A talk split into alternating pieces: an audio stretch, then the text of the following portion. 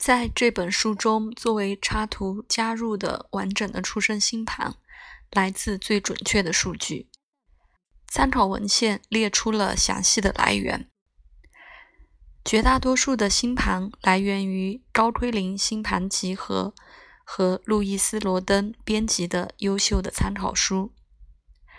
因为高推林和罗登都使用普拉西度宫位制，而且因为这个宫位制看起来是被使用最广泛的，我已经保留在了参考星盘中。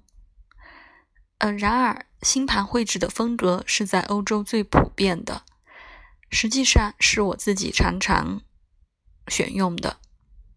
他强调黄道星座远远超过宫位以及相位。他同时不再强调过渡宫位的宫头二、三、五、六、八、九、十一和十二宫的显著变化，依赖被采用的宫位制。星盘剩余四个轴即上升、下降、中天、天顶的深刻的意义看起来广泛达成一致了。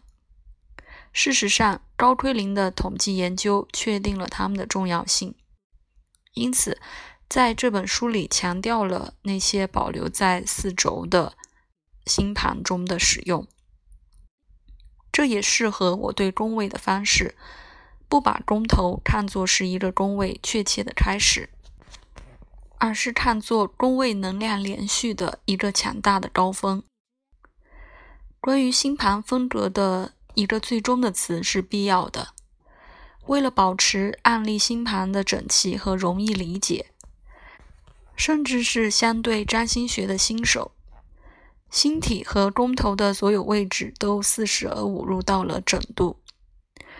决定用这个方式，是因为很多的占星师和学生通常都参考萨比恩象征、鲁伊尔的占星术的曼陀罗，或是其他的象征系统，给黄道十二宫的每一个度数都指定了一个图像。